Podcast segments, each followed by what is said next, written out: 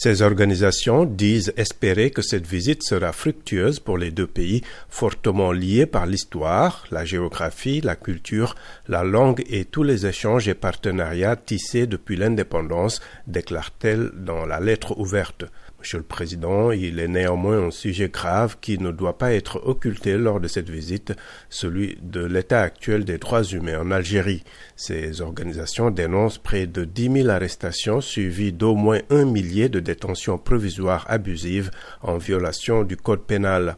La réponse des autorités algériennes aux aspirations populaires a été une politique répressive pour réduire au silence les populations en situation de rupture avec les tenants du système politique en place selon la lettre.